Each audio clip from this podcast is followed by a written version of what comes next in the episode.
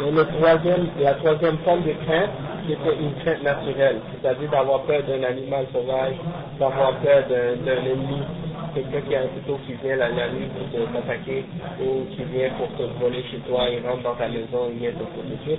Ça, c'est une peur qui est naturelle.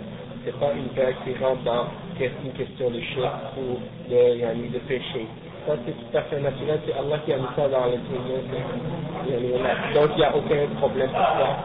Et même, et même que ça arrive à des, des prophètes parfois même d'avoir perdu quelque chose ou de quelqu'un. Et donc, euh, tant que ça ne les empêche pas de faire ce que Allah aime et ordonne, donc ça là c'est pas euh, mauvais, c'est pas haram. Et, donc ça c'est ce qu'on a expliqué la semaine passée. Et puis là on était encore dans ce chapitre-là mais c'était juste qu'il y avait des choses à compléter. Il y avait un frère qui m'avait parlé, qui m'avait demandé la distinction euh, entre, le terme khashia et khawf. Parce que dans la langue arabe, il y a plusieurs termes, il y a plusieurs mots qui sont utilisés dans le Coran pour décrire la crainte. Et puis, euh, ils ont des subtiles différences les uns avec les autres. Mais en français, il euh, n'y a pas un mot qui, les traduit directement pour, euh, transmettre cette subtilité-là qui fait la différence. Sauf qu'on peut l'expliquer. C'est que, par exemple, quand on dit al-khawf, c'est une crainte, c'est la, peur, la crainte de quelque chose, d'accord? Et quand on dit al-khashia, c'est une crainte qui est basé sur une connaissance, une crainte qui est basée sur un savoir. Par exemple, Allah sallallahu alayhi wa sallam dit Innama yakhshallaha min ibadihi ulama. Seulement ceux qui ont le savoir, seulement les savants parmi les serviteurs d'Allah le craignent. Et ça, ça veut dire quoi? Ça veut dire que ceux-là, ils le craignent, c'est-à-dire ils le craignent avec connaissance. Mais quand on parle d'une crainte, euh, sans connaissance ou qui n'est pas basée sur une bonne connaissance, on dit une crainte, on dit le mot en arabe c'est al C'est-à-dire, tu peux par exemple avoir peur de ton ennemi sans savoir sa force. Tu comprends? Mais tu as peur quand même de lui. Sauf que celui qui connaît la force de son ennemi, il va le craindre, mais sa crainte est encore plus euh, spécifique. Parce qu'il connaît exactement son niveau de force. Donc c'est ça la différence. Si par exemple, euh, euh, tu arrives face à face avec un gars dans la rue, et, et puis euh, tu le vois comme ça, tu ne peux pas juger est-ce qu'il est fort, est-ce qu'il peut se battre, est-ce qu'il est, est-ce qu'il il est petit, il n'est pas trop grand, il n'est pas très fort, il n'a pas l'air trop costaud, alors tu peux avoir un peu peur de lui, mais tu ne sais pas exactement. Alors que l'autre, l'autre, si par exemple tu on va dire que tu l'as déjà, euh, déjà, tu l'as déjà vu se battre avec quelqu'un, tu, as vu comment il, a, comment il est dans, dans, le combat ou des choses comme ça.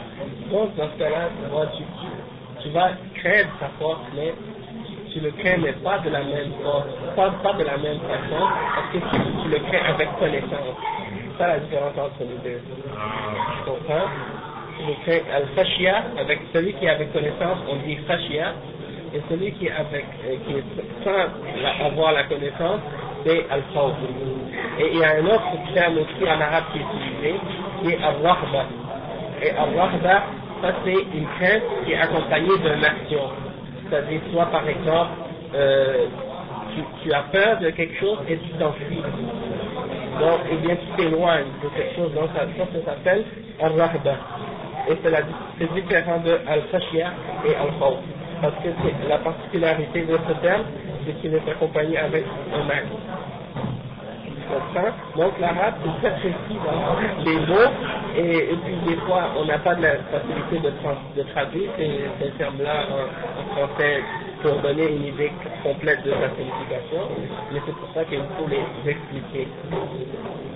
Donc. Euh, L'aspect, voilà, ici, euh, je ne sais pas plus sur des comportations sur les divinités. Qu'est-ce que ça?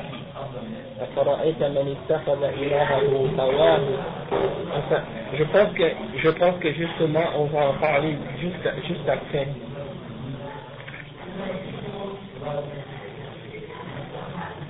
Juste pour euh, vérifier. Non, il n'en a pas mentionné. Mais c'est que quelqu'un qui aime quelque chose au point où cette chose-là le pousse à désobéir à Allah. Donc, pour lui, cet amour pour cette chose, ou cette passion pour cette chose, euh, est plus grande que son amour pour Allah et son, euh, sa foi en Allah au point où euh, elle le pousse à désobéir à Allah ou à faire ce que Allah, ce Allah a interdit ou à négliger ce qu'Allah a ordonné dans le but d'atteindre cette, chose. Et c'est ça, c'est ça qu'on dit quand quelqu'un a pris sa passion pour sa divinité. C'est-à-dire il l'a il l'a mis par devant euh, Allah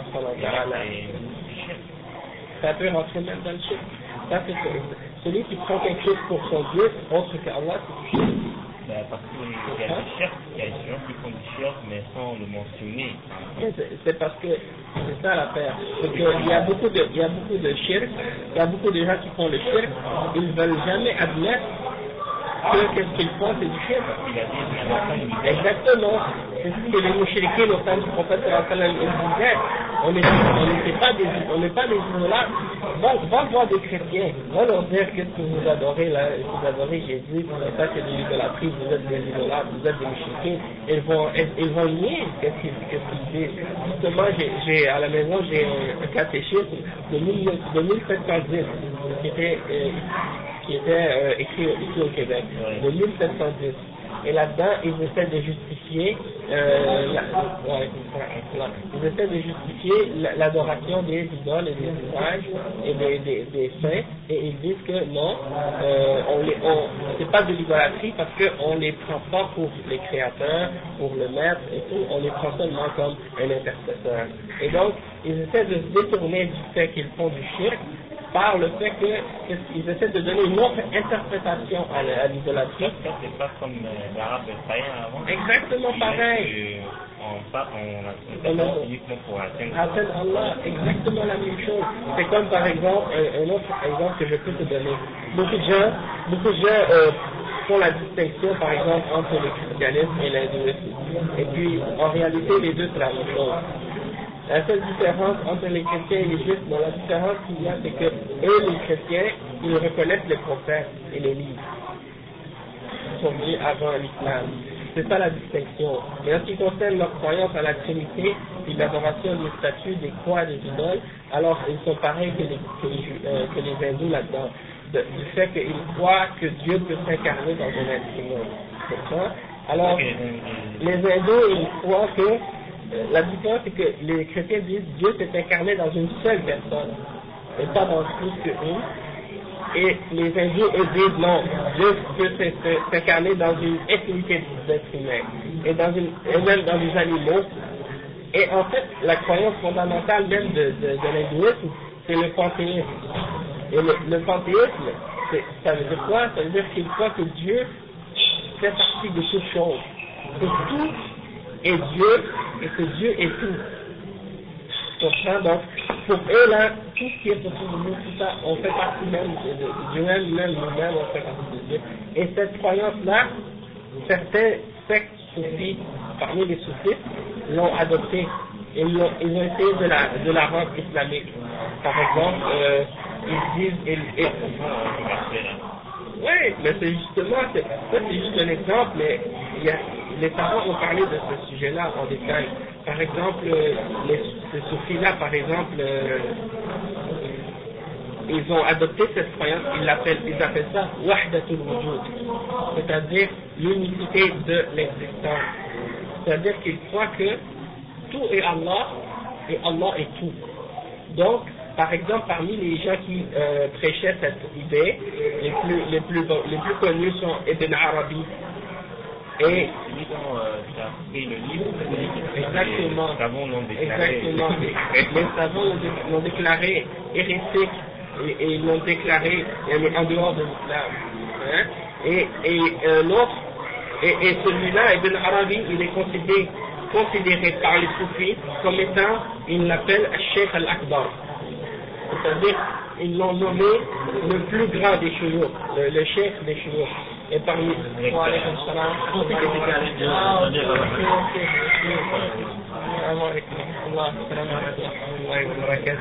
donc il s'appelle euh, Ibn Arabi Sheikh al-Akbar et même le awliya, yani le, le, le sceau des saints.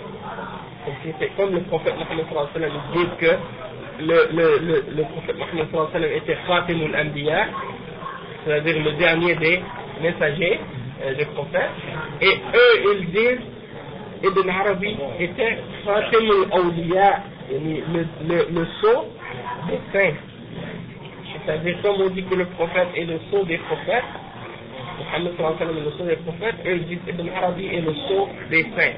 Et pour eux, le niveau de sainteté, le wilaya, eh ben, il est plus élevé pour, selon eux que le niveau de la prophétie. Donc ils considèrent en fait Ibn Arabi comme étant quelqu'un plus élevé peut-être même que le prophète Mohammed sallallahu alayhi wa sallam. Mais parce que c'est leur, c'est, ils ont plusieurs euh, niveaux de, de raisons pourquoi ils croient ça. Mais ça, c'est, il faut rentrer plus euh, en détail dans leurs croyances pour arriver à comprendre ça. Mais juste pour te donner un exemple de Ibn Arabi, qu'est-ce qu'il disait par exemple, c'est qu'il croyait que tout est Allah et Allah est tout. Donc, C'est lui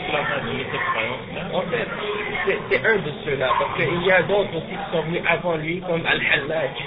Al-Hallaj était un, un autre hérétique qui a été exécuté par, euh, les, musulmans à cette époque-là. Il a été, il a été déclaré apostat, est hérétique, il a été euh, exécuté à cette époque. Il est monté sur la Kaaba, il a monté son, il a ouvert son manteau, il a dit, euh, il a dit, je suis la vérité. Et il n'y a rien dans ce manteau autre que la vérité. Alors les musulmans l'ont attrapé et puis ils ont dit, euh, ils ont amené devant le juge, les juges, et lui ont demandé de se repentir de ce qu'il a dit, mais il a persisté, et il a persisté à vouloir faire ça.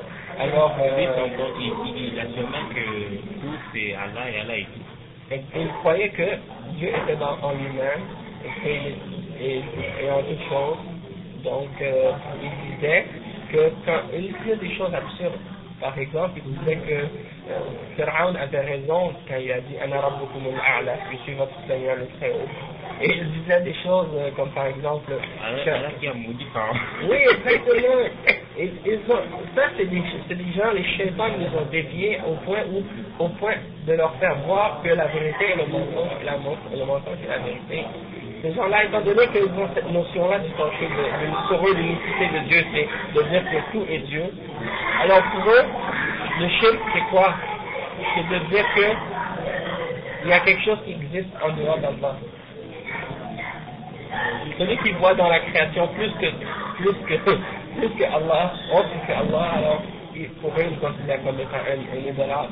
Et pour eux donc, euh, le fait de, de- de se prosterner à une, idole, c'est pas mal, parce qu'ils croient que Dieu est dans cette idole.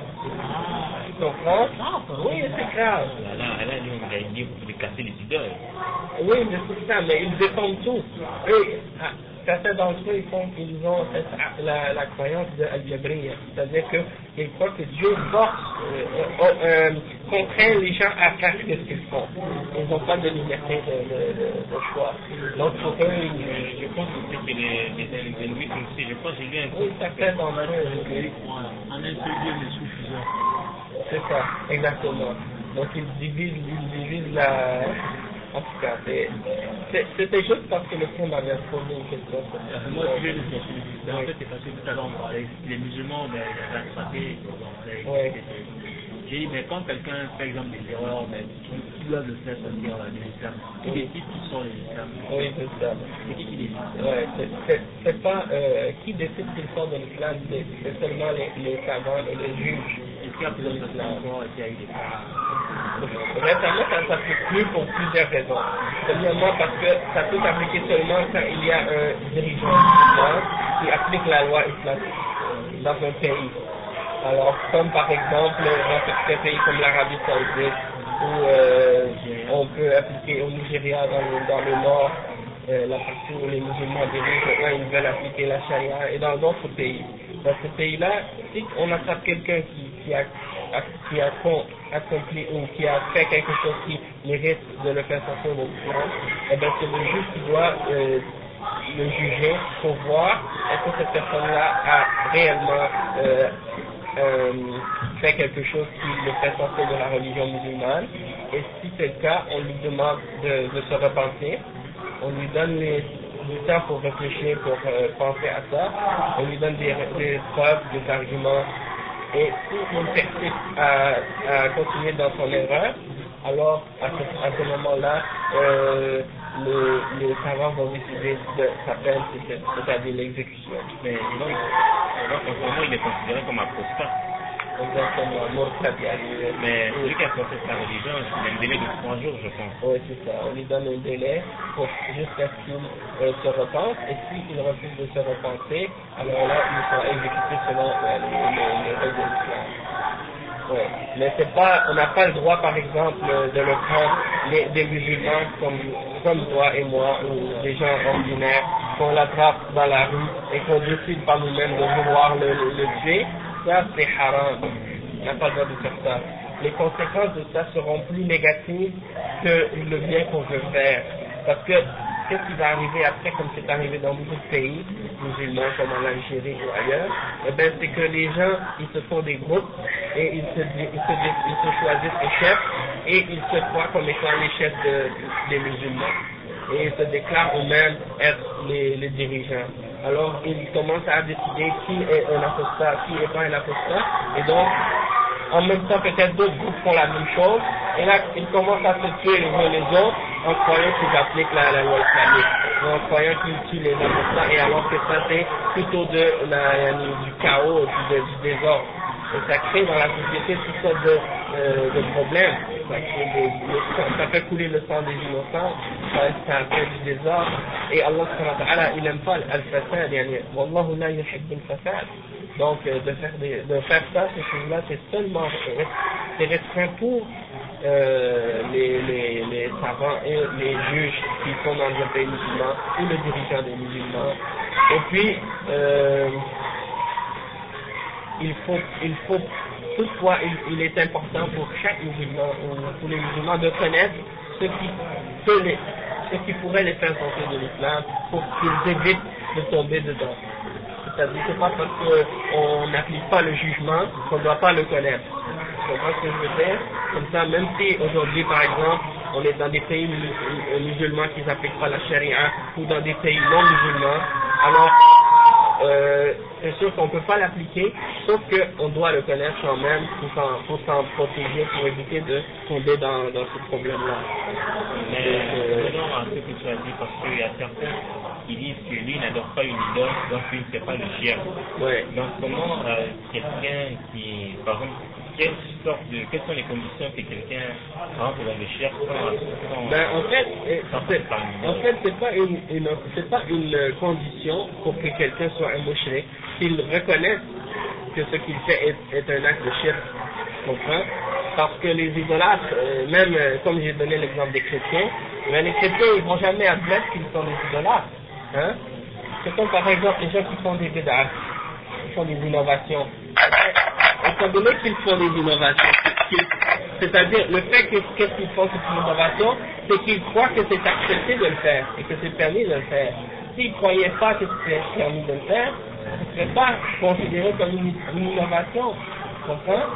Donc, par exemple, tu vas faire, essayer de faire comprendre à, une personne qui fait une innovation, par exemple, qui célèbre la fête de la- la naissance du prophète Mohammed sallallahu alayhi wa sallam, alors eux, ils croient que ce qu'ils font, c'est bien dans l'islam et que Dieu l'aime et qu'en faisant ça, il se rapproche d'Allah. Donc, c'est difficile de faire comprendre à ces gens-là que yani, ils doivent se repentir et qu'ils doivent cesser de le faire. Et puis, c'est pour ça en fait que même les, les savants de l'islam ont dit que la personne qui fait des innovations est pire que le- celui qui fait des péchés. Parce que celui qui fait des péchés, comme par exemple, il sait que c'est un péché, et donc ça, ça peut pousser à se repentir. Tandis que la personne qui fait une innovation, elle ne pensera pas à se repentir, parce qu'elle croit que, ce qu'elle fait est bon, et, et aimé d'Allah. Donc c'est ça le danger de l'innovation. Ça pousse quelqu'un à, pro- à progresser et à dépasser la limite. Et puis, le shirk, c'est la même chose en fait. La bid'a, euh, parmi les bid'a, il y a la bid'a du shirk. Et c'est une innovation dans la religion d'Allah. Pourquoi? Parce que Dieu n'a jamais ordonné le shirk. Donc c'est quelque chose qui a été rajouté après par, par des gens. C'est pas, c'est pas, c'est pas quelque chose qui est venu de la part des prophètes d'Allah. Hein? Donc, la pire des innovations que quelqu'un peut faire, c'est de le chercher là et Vous avez dit tout à l'heure que c'est quelqu'un qui a de l'amour, par exemple, excessif. Euh, c'est quelqu'un qui, que son amour le pousse à. Son amour de sa passion le pousse à désobéir à Allah. Ou le pousse à faire, à délaisser ce que Allah lui a ordonné. Par exemple, on va dire, je donner un exemple, euh, pour, expliquer que quelqu'un commence sa passion pourrait le faire pousser. Bon, l'argent, ça peut être une passion qui te pousse à désobéir à Allah. Donc, tu dis, je veux de l'argent et je suis prêt à tout pour l'acquérir. Même, même faire le riba, même voler, même tuer, à ce point-là que l'argent devient ton Dieu.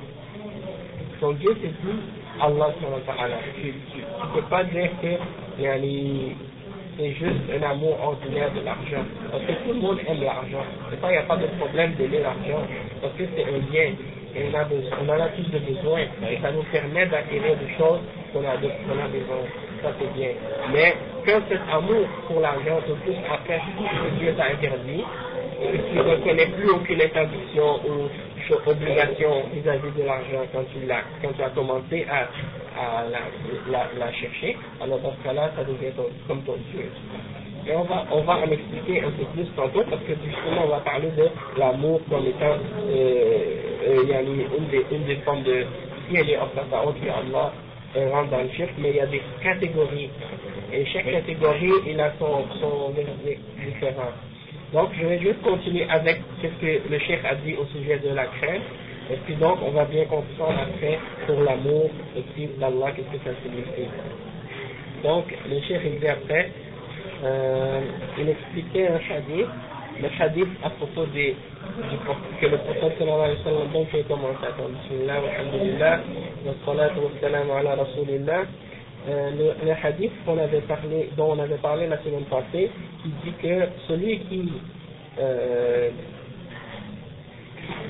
celui qui, fait, qui cherche à satisfaire Allah ou à avoir l'agrément d'Allah par ce qui choque les gens, eh bien, Allah va l'aimer et il va faire les gens l'aimer. C'est-à-dire, c'est-à-dire par exemple, euh, tu fais quelque chose que Allah aime, mais les gens te détestent à cause de cette chose.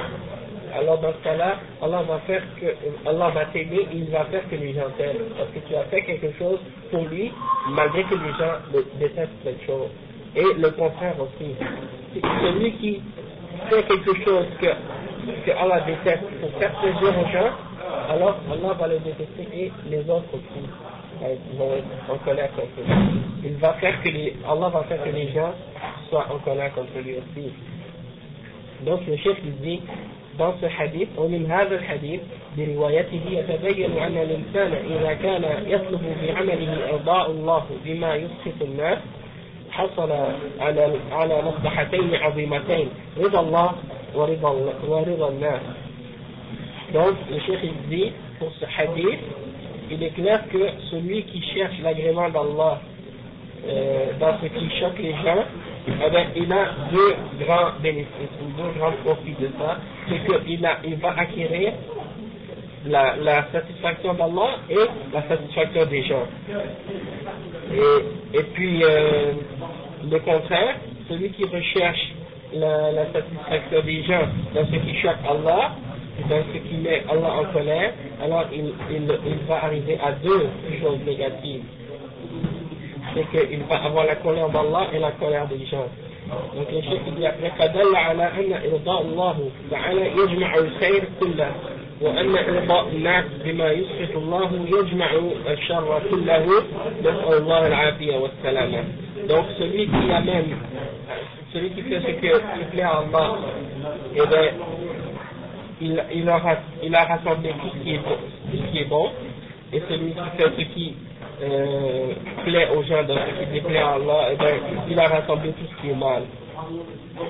Et puis, bien sûr, comme, comme le chef Ibn Taymiyyah l'avait mentionné, euh, bien entendu, c'est pas tout le monde qui va être satisfait de la personne. Quand il fait ce qu'Allah ce qui satisfait à Allah, parce que aussi il y a le fait que euh, ça se limite souvent aux intérêts des gens. Par exemple, si quelqu'un est pas musulman, eh ben, il ne va pas être satisfait quand il va faire ce que Allah aime. D'accord? Mais pourquoi? Parce que ça va contraire à ses intérêts. Donc ça c'est une petite, euh, un petit point important à mentionner. Et après chef il dit ويجب أن نعلم أن الخوف من الله سبحانه يجب أن يكون مقرونا بالرجاء والمحبة بحيث لا يكون خوفا باعثا عن القنوط من رحمة الله عز وجل فالمؤمن يسير إلى الله بين الخوف والرجاء بحيث لا يذهب مع الخوف فقط حتى يقنط من من رحمة الله ولا يذهب مع الرجاء فقط حتى يأمن من مكر الله لأن القنوط من رحمة الله والأمن والأمن من مكر الله ينافيان التوحيد Donc le chef il dit, il est obligatoire aussi pour euh, de savoir que la crainte d'Allah doit être accompagnée de l'espoir et de l'amour d'Allah, comme comme on en a déjà parlé dans les cours précédents.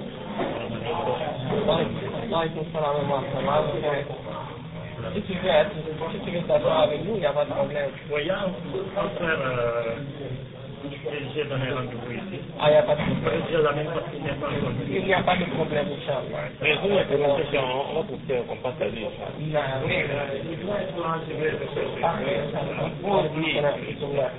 Donc, euh, comme on a dit, le chef dit de, telle façon que euh, il ne faut pas que la crainte d'Allah nous pousse au désespoir à la miséricorde d'Allah.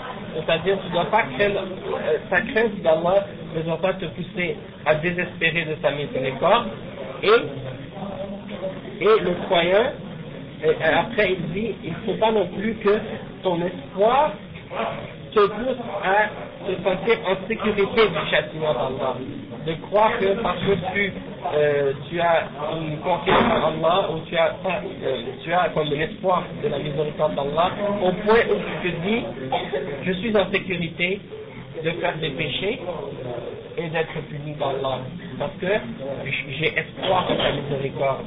Mais tu dois pas, ça, tu dois être en équilibre entre les deux. Exactement. Et donc, le chef, il a mentionné l'exemple. Euh, parce que pourquoi? Il dit parce que de perdre l'espoir dans la miséricorde d'Allah et, de se sentir en sécurité contre le châtiment d'Allah, eh bien les deux sont en contradiction avec le tawhid. Et Allah il a donné des, des, exemples dans le Coran. Par exemple, il dit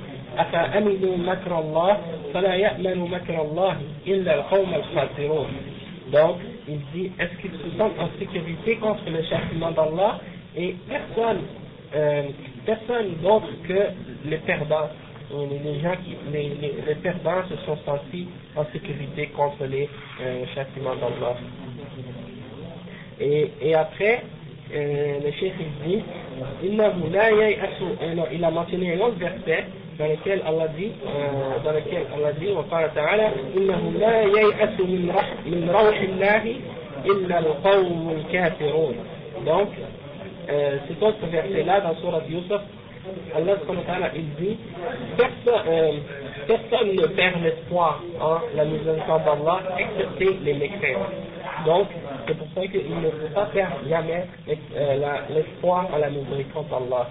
Et il mentionne le troisième verset, et il y en a d'autres aussi, mais il s'est limité à ces versets-là, dans lesquels Allah il dit ومن يقنط من رحمة الله إلا ومن يقنط من رحمة ربه إلا الضالون qui, et qui d'autre perd l'espoir dans la miséricorde de son Seigneur, excepté les égarés. Donc ceux qui perdent l'espoir en la miséricorde d'Allah, ce sont les égarés. Et le chef il dit, وقال إسماعيل بن رافع من الأمن من ماكر الله إقامة العبد على الذنب ويتمنى على الله المغفرة إسماعيل بن رافع du salaf il a dit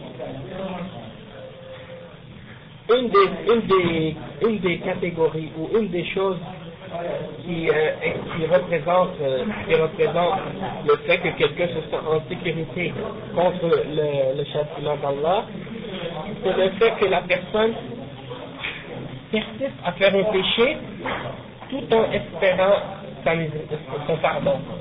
Quelqu'un, par exemple, il, il, persiste à, continuer, à continuellement faire un péché tout en espérant que Dieu va le pardonner. Ça, c'est un des exemples de quelqu'un qui a qui s'est senti en sécurité contre le châtiment d'Allah. Il, se croit en sur, il est en sûreté. Il pense que, que Allah ne peut pas le punir parce qu'il a l'espoir en la miséricorde d'Allah. Et après, le chef il dit وقال العلماء القنوط استبعاد الفرج واليأس منه وهو يقابل الأمن من مكر الله وكلاهما ذنب عظيم donc euh, le chef dit et les ulama ont expliqué que al-qanout le mot en arabe al-qanout ça veut dire de oui c'est-à-dire que tu, tu n'espères plus en tu perds l'espoir en la en la consolation ou en la, la, la, le pardon le et tu désespères.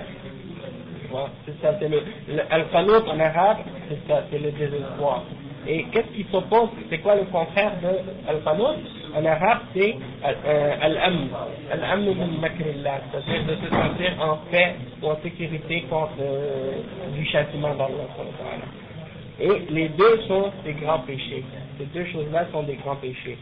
Et après, le chef il dit فلا يجوز للمؤمن أن يعتمد على الخوف فقط حتى يقنط من رحمة الله ولا يعتمد على الرجاء فقط حتى يأمن من عذاب الله بل يكون خائفا راجيا.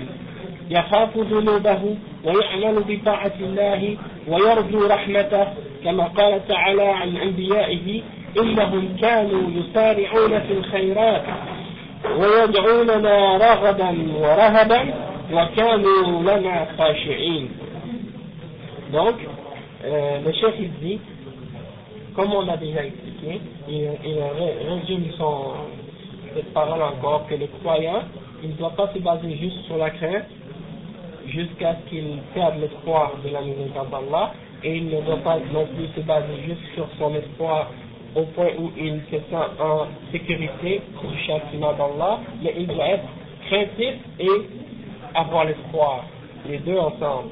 Il craint ses péchés et il fait, il agit selon l'obéissance d'Allah en espérant sa miséricorde.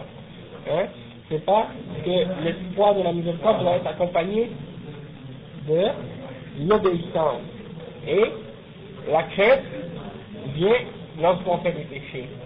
Donc ces deux-là viennent ensemble. Et euh, Allah il dit euh, que c'est euh, au sujet de ces prophètes, إنهم كانوا يسارعون في الخيرات les, les messagers, ils faisaient la course ils, ils, ils faisaient la course les uns avec les, les uns, ils faisaient la course les uns les autres dans le bien.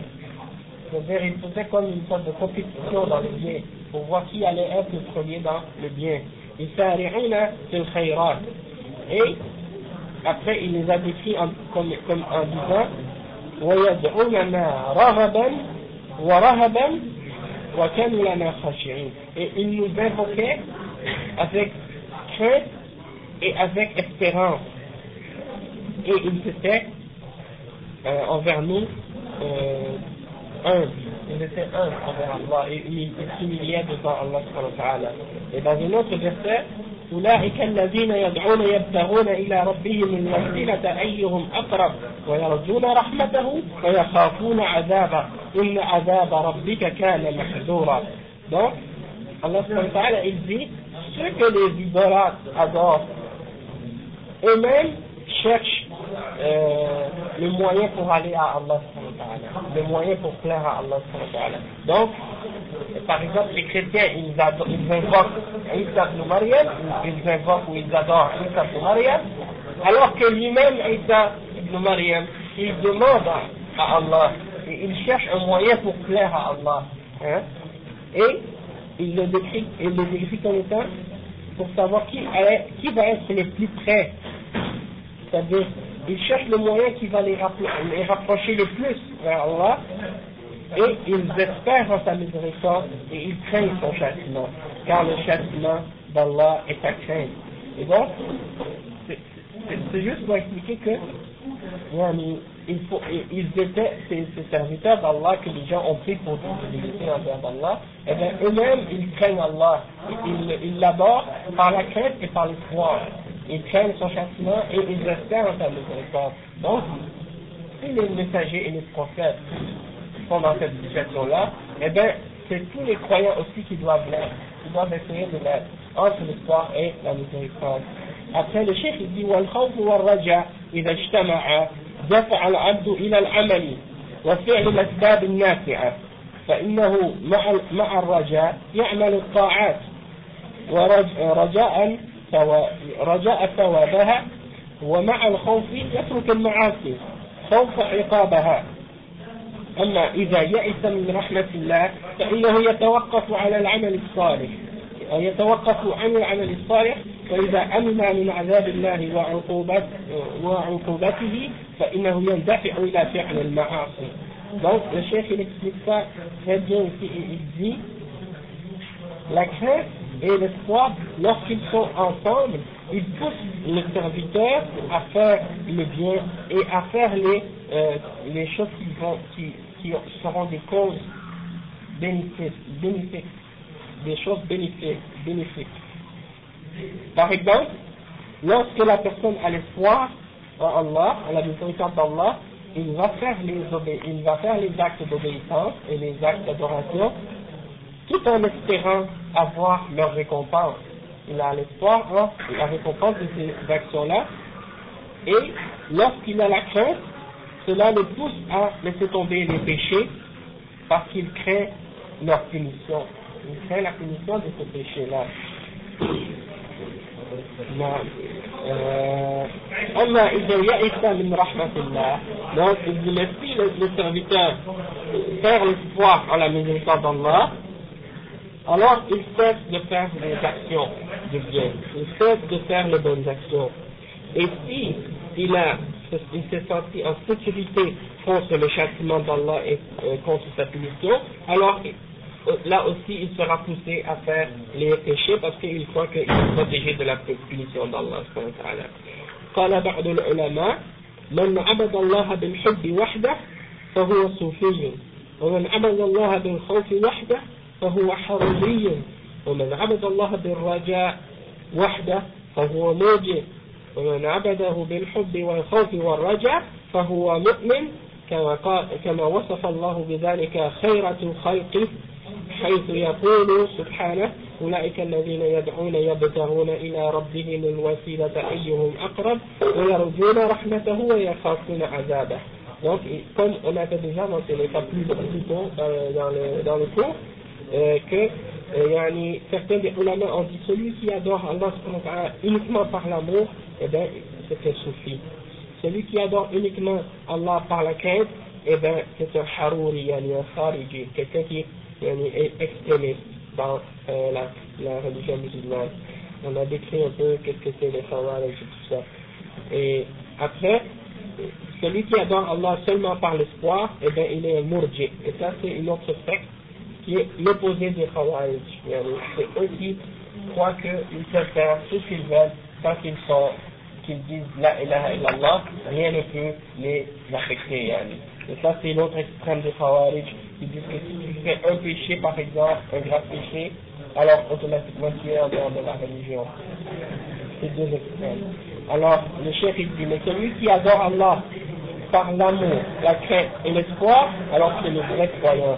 Et Allah a, décrit ses, messagers les, et, les, meilleurs de ses créatures dans le Coran en les décrivant comme étant ceux qui espèrent en la miséricorde d'Allah et qui craignent son châtiment.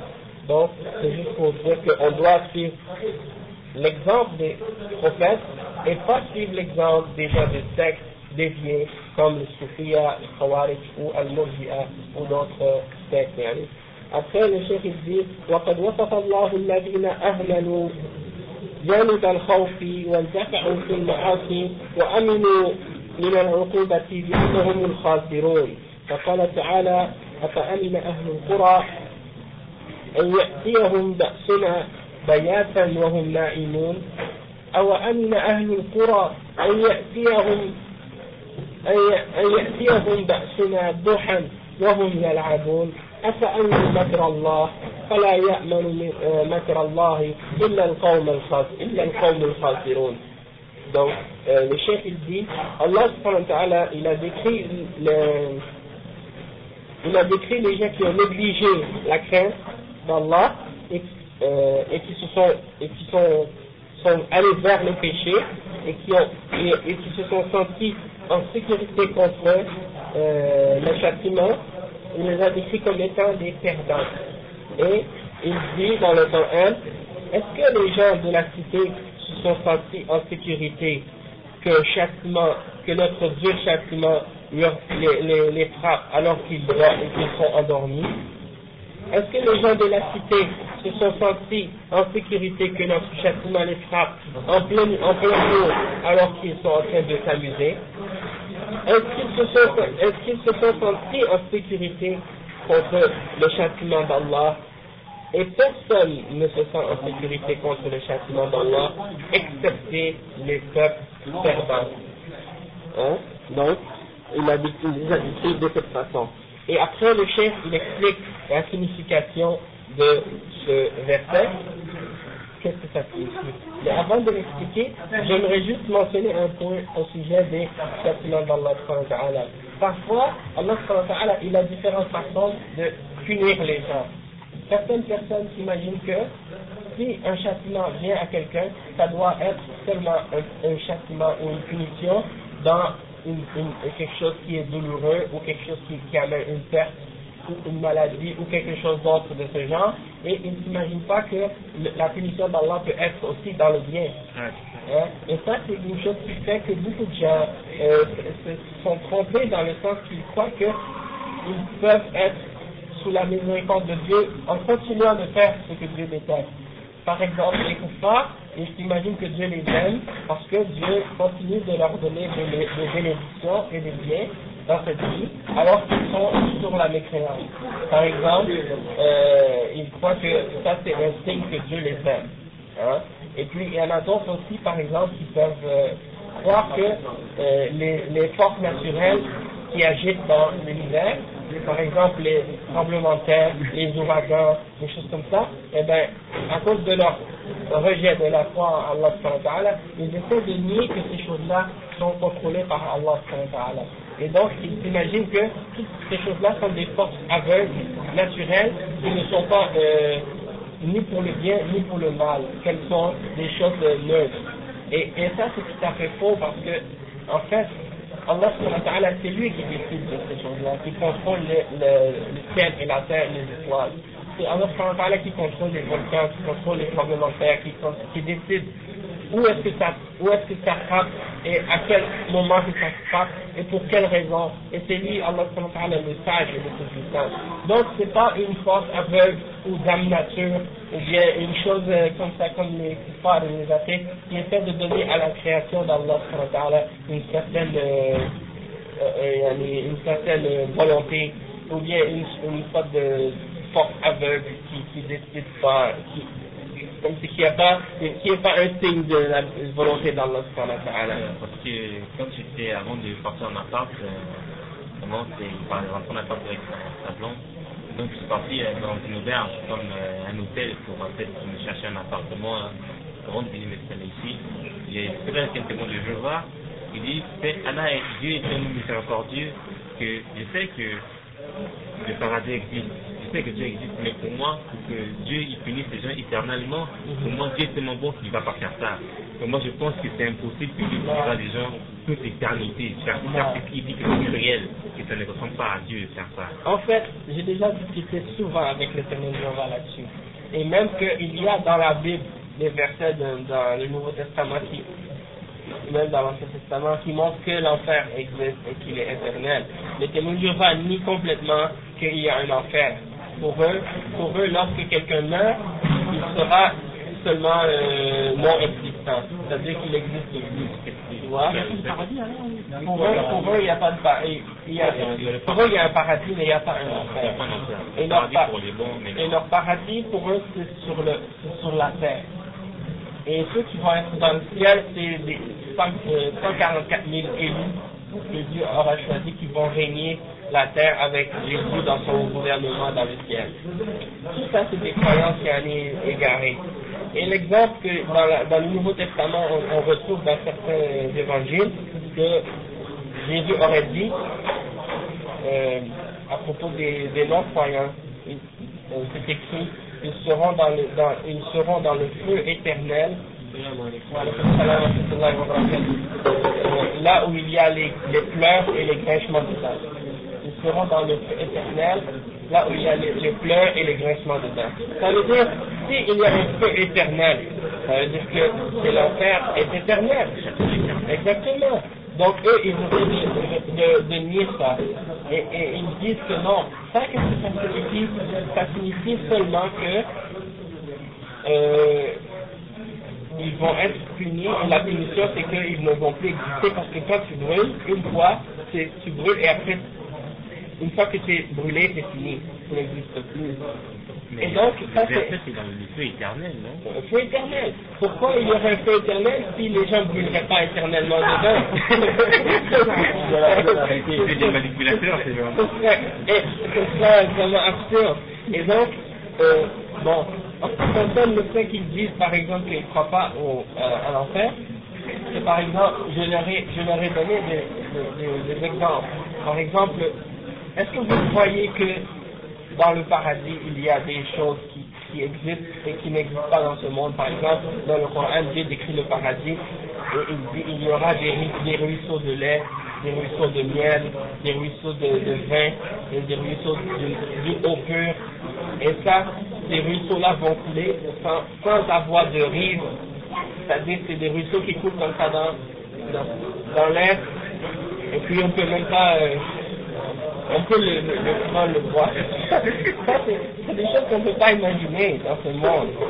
Euh, mais c'est des choses qu'on existe. Quand j'ai demandé ça à la personne, c'est me dire, ils m'ont dit, oui, ça c'est vrai, ça existe. Je dis, d'accord, si Dieu est capable de faire ces choses-là pour le paradis, alors pourquoi il ne serait pas capable de le faire pour l'enfer, de faire un feu qui brûle éternellement et, comme Dieu dit dans le Coran à propos des gens qui font le péché, euh, lorsqu'ils lorsqu'ils brûlent dans l'enfer, lorsque leur, le- lorsque peau est calcinée, Dieu leur redonne une peau fraîche, une nouvelle peau fraîche pour qu'ils goûtent au châtiment. Alors, que Allah nous protège de ces châtiments. C'est juste pour, pour nous faire comprendre que c'est pas quelque chose qui est impossible à Allah. En ce qui concerne, est-ce que le péché sera éternel ou non, eh bien, on sait que pour les gens qui ont cru au tawhid et qui ont fait des péchés, qu'ils ne resteront pas éternellement dans l'enfer. Ceux qui vont rester éternellement dans l'enfer, c'est ceux qui ont, qui ont rejeté complètement la foi ou qui ont, ou qui ont associé avec Allah. Exactement. Et dans l'enfer, exactement comme le frère dit, il y a des niveaux dans l'enfer. C'est pas tout le monde qui sont au même degré de châtiment. Les plus bas sont les diables et les hypocrites. Donc c'est eux qui seront dans le plus bas niveau de euh, l'enfer. Mais, mais yani, il- c'est pas tout le monde qui va rester éternellement dans l'enfer. Seulement, comme on a dit, ceux qui ont fait euh, la mécréance ou le shirk, ceux-là vont, rester éternellement, mais ceux qui ont cru en l'unicité d'Allah, même, même si, même le prophète par, par son intercession au jugement dernier, il va faire sortir de l'enfer ceux qui avaient la quantité d'une atome de foi.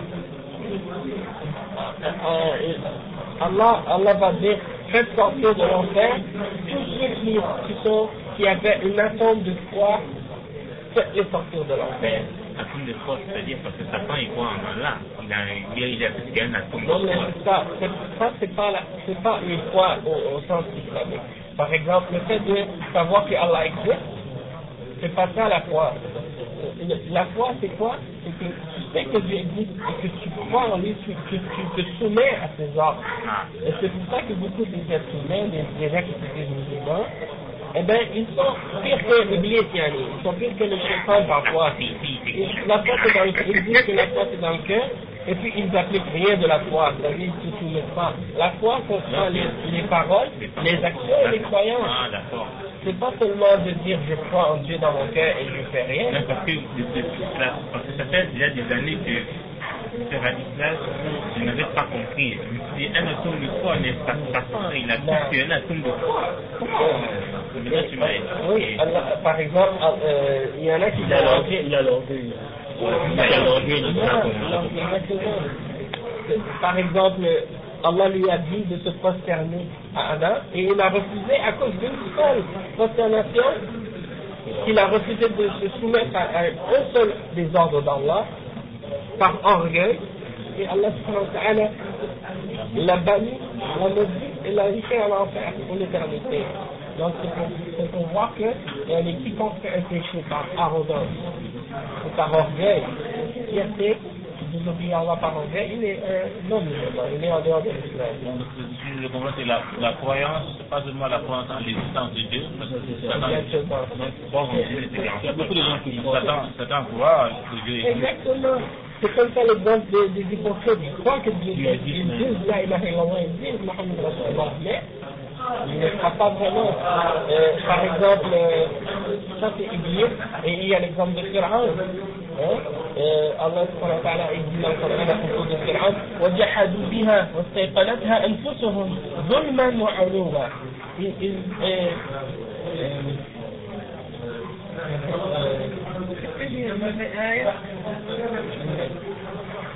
استيقنتها أنفسهم يعني ils ont لا ils لا لا ils ont rejeté la, la, la, la foi en Allah, pas l'existence Allah n'a pas dit ils ont refusé euh, l'existence de Dieu. Parce que la, la c'est que dans ce verset-là, il dit ils l'ont renié alors qu'ils en avaient une conviction totale dans leur cœur. Mais ils l'ont rejeté zulman wa. Ils l'ont rejeté eh, par injustice et par fierté, elle par euh, orgueil. Ils avaient une ils se voyaient haut eux-mêmes, ils se voyaient grands. Donc, comme on expliquait, euh, le verset à propos de se sentir en sécurité contre les péchés, euh, contre les châtiments d'Allah, on explique qu'on doit être entre la crainte et le froid. Et le, chef il a mentionné le, le verset dans lequel Allah dit est-ce que les gens vont se sentir en sécurité? Est-ce que les gens des cités se sentent en sécurité? Que, que notre Dieu euh, châtiment les touche alors qu'ils sont endormis? Ou est-ce que les gens des cités se sentent en sécurité que, chaque- que notre Dieu châtiment les touche en plein jour alors qu'ils jouent et qu'ils s'amusent Et est-ce qu'ils qu'ils se euh, est-ce qu'ils se sentent en sécurité contre le châtiment d'Allah? Personne autre que les perdants, les gens perdus, se, se sentent en sécurité du châtiment d'Allah. Et le chef, il explique que la signification de, de, de ce verset-là, c'est- il dit ومعنى الآيات أن الله لما ذكر حال أهل القرى المكذبين للرسل المتمادين في الكفر والمعاصي ذكر أن الذي حملهم على ذلك هو الأمن من مكر الله وعدم الخوف منه ومكر ومكر الله هو أنه إذا أعطاه العبد وأ- وأغضبه أنعم عليه بأشياء يظن العبد أنها من رضا الله من رضا الله عنه وهي استدراج له. فهؤلاء الكفر أمنوا أمنوا أمنوا مكر الله بهم لما استدرجهم بالسراء والنعم وعصوا رسلهم وتمادوا في المعاصي حتى أهلكهم الله. وحذر من جاء بعدهم أن يفعل مثله مثل فعلهم فيصيبهم ما أصابهم. فقال سبحانه أولم يهد للذين يرثون الأرض من بعد أهلها أن, أن, لو نشاء أصبناهم بذنوبهم ونتبعهم على قلوبهم فهم لا يسمعون. فغطت لك عشان